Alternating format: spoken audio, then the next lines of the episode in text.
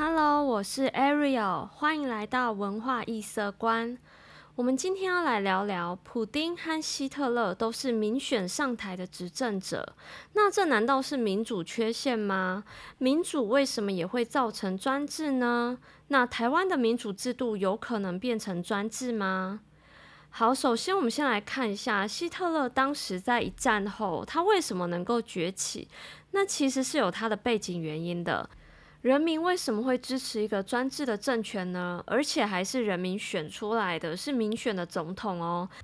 这其实有一个很大的原因是，第一次世界大战以后，凡尔赛条约的战后赔款多到让德国人感受到屈辱。德国人从他们认为自己的国家很兴盛，到最后变成是各国开始瓜分他们的经济。那加上他们的经济在一次世界大战以后非常的萧条，所以呢，你条约。太苛刻了，让他们的赔款多到会羞辱民族意识、民族的心，还有影响到别人的经济，这其实都是两个大的原因。第三个原因其实是当时国际间有在谣传一个很不实的讯息，就是他们的赔款、他们的经济、他们的目前的状况是由于犹太人和共产主义人士造成的，所以这也加深了德国人的屈辱感，还有反犹太、反共产主义人士的一个心态。其实这。都是一个莫须有的、没有办法被证实的谣言，但是呢，他们却相信了，这也让之后的屠杀犹太人埋下了一个原因。至于德国人为什么会相信共产主义人士有在反他们呢？这其实也很好理解，因为德国人当时的民族主义精神非常强烈。民族主义指的就是他们同文同种，他们必须是同种族，非常排外，由同个民族的精神去立他们的国家。那这个其实就跟共产主义强调的重点不太一样。共产主义强调的是他们一开始要人人平等，在马克思。主义那个时候，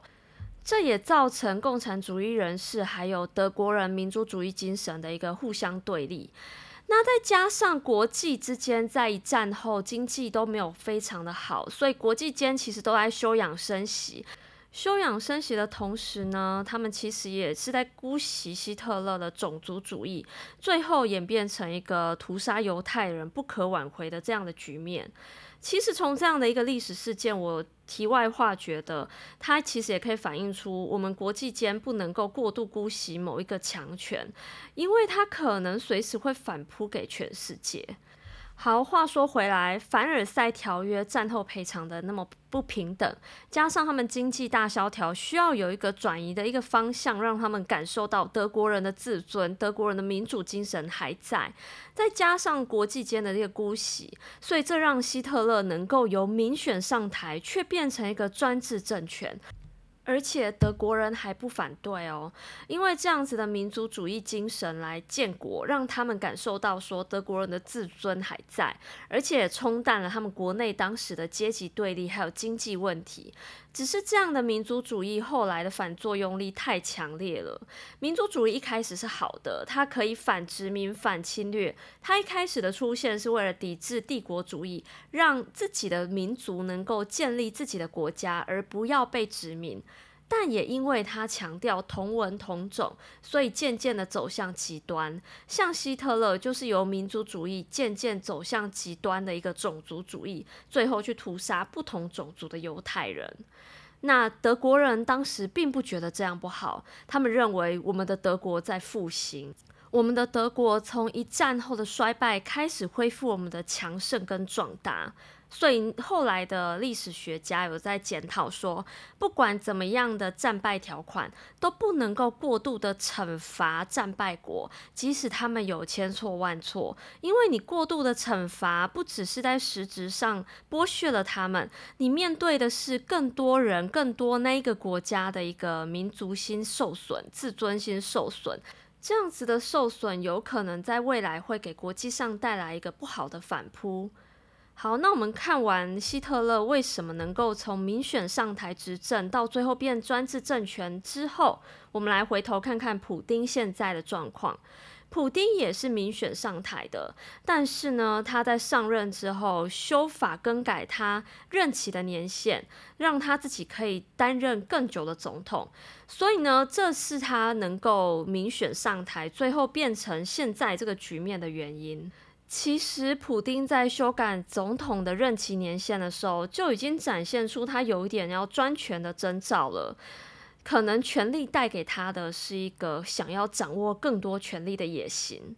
那我们台湾的民主制度有可能变成专制吗？其实很困难，因为台湾的总统、副总统的任期是由宪法所保障的，所以除非他们去修宪，请大法官释宪这些过程，否则的话是不可能能够随意的更改任期年限，形成专制政权。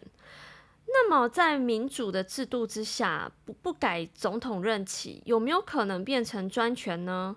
我认为这个就是立法院里的立法委员很重要的一个职责所在，因为靠修法法规进行，还有预算项目，这些都是由他们来主导的。